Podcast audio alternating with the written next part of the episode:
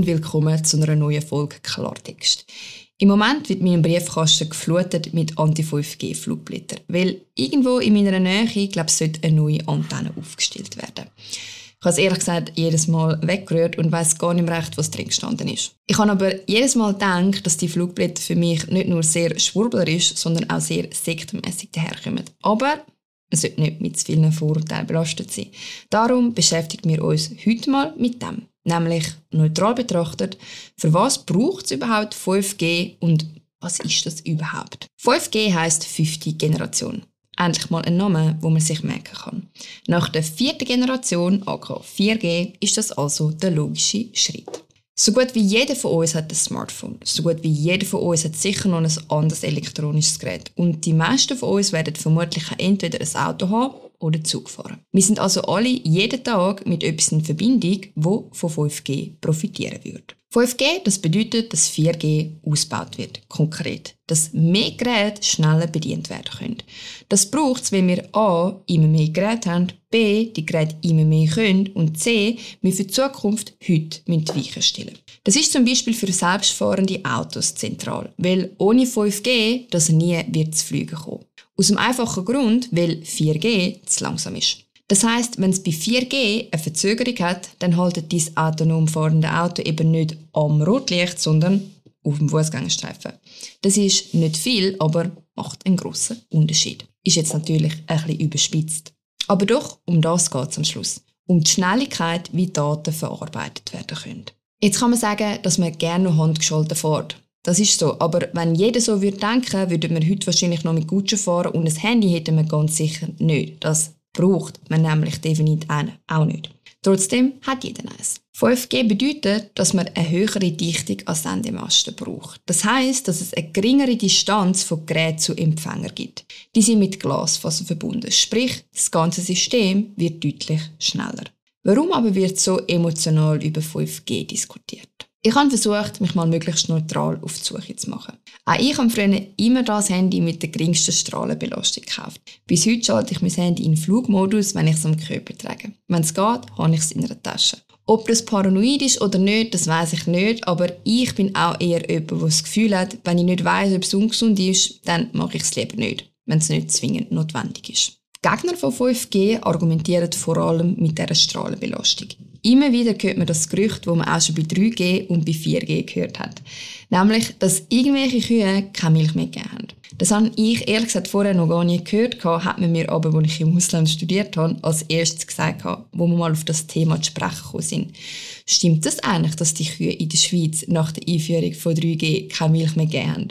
Ich habe logischerweise ziemlich dumm aus der Wäsche geschaut. Ich habe noch nie von dem gehört.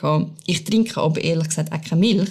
Daher hätte ich das theoretisch auch einfach können nicht merken Und ich habe auch nicht gewusst, ob ich lachen soll, weil es hätte ja auch eine Verschwörung von unserem Staat können sein, uns das nicht sagen. Scherz, ich bin nicht der Herr im schwarzen T-Shirt. Die Bedenken kommen aber davon, dass bei 5G deutlich mehr Mobilfunkmasten nötig sein werden.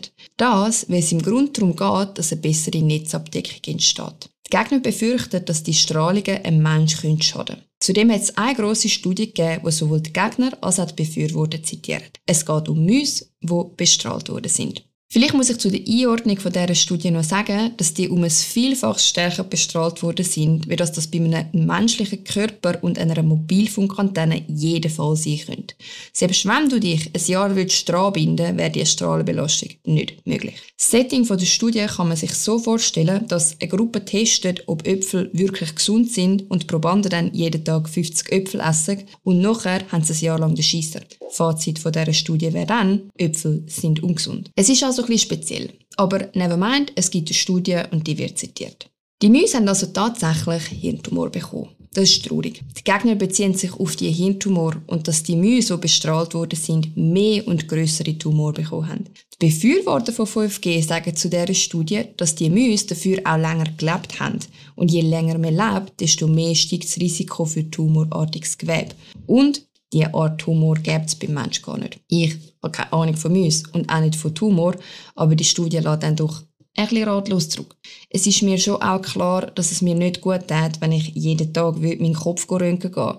Genauso wie es nicht gut ist, wenn ich jeden Tag 50 Äpfel esse. Ich habe diese Studie darum ein bisschen gaga gefunden. Aber jede wissenschaftliche Publikation, die ich gefunden habe von Ländern, die bereits 5G nutzen, sieht keinen Einfluss auf die Gesundheit der Bevölkerung. Das ist für mich persönlich ein ziemlich starkes Argument dafür, dass es nicht schlimmer sein kann als die Strahlenbelastung, die wir bis jetzt haben. Befürworter von 5G argumentieren auch damit, dass trotz mehr Sendemasten am Schluss weniger Strahlenbelastung resultiert. Das, weil jedes Gerät sich näher an einem Sendemast befindet, was bedeutet, dass das Gerät, wo man näher bei sich trägt, weniger Strahlen abgibt. Ich finde auch, man muss ein bisschen realistisch sein mit sich selber. Man kann nicht alles nutzen, schnell das Internet haben, mit der Technik gehen, aber keine Sendemasten aufstellen. Das ist aus meiner Sicht ein bisschen eine Doppelmoral. Es will jeder ein schnelles Smartphone und coole Gadgets, aber niemand will neben einem Sendemast wohnen. Genauso wie jeder Klimaschutz gut findet, aber die Gemeinden wollen lieber das Dorfbild sicherer als Solarpanels bewilligen. Irgendwo, finde ich, muss man dann auch ein bisschen realistisch sein damit, was es für das braucht, wo man will. In dem Sinn, ich bin kein Wissenschaftler und kann euch nicht abschließend sagen, was 5G wird bringen. Ich kann aber recherchieren und euch beruhigen, dass keine einzige Studie, außer die bestrahlten Mäuse, negative Effekte gezeigt hat. Aber eben, man muss auch nicht 50 Äpfel am Tag essen und sich dann wundern, dass man nur auf dem WC sitzt. Das ist alles eine Frage vom Verhältnis. Wie steht ihr zu 5G? Lasst uns doch wissen, entweder da in den Kommentaren oder auf Instagram. Ich freue mich auf jeden Fall auf die nächste Folge Klappexperiment. Bis dann.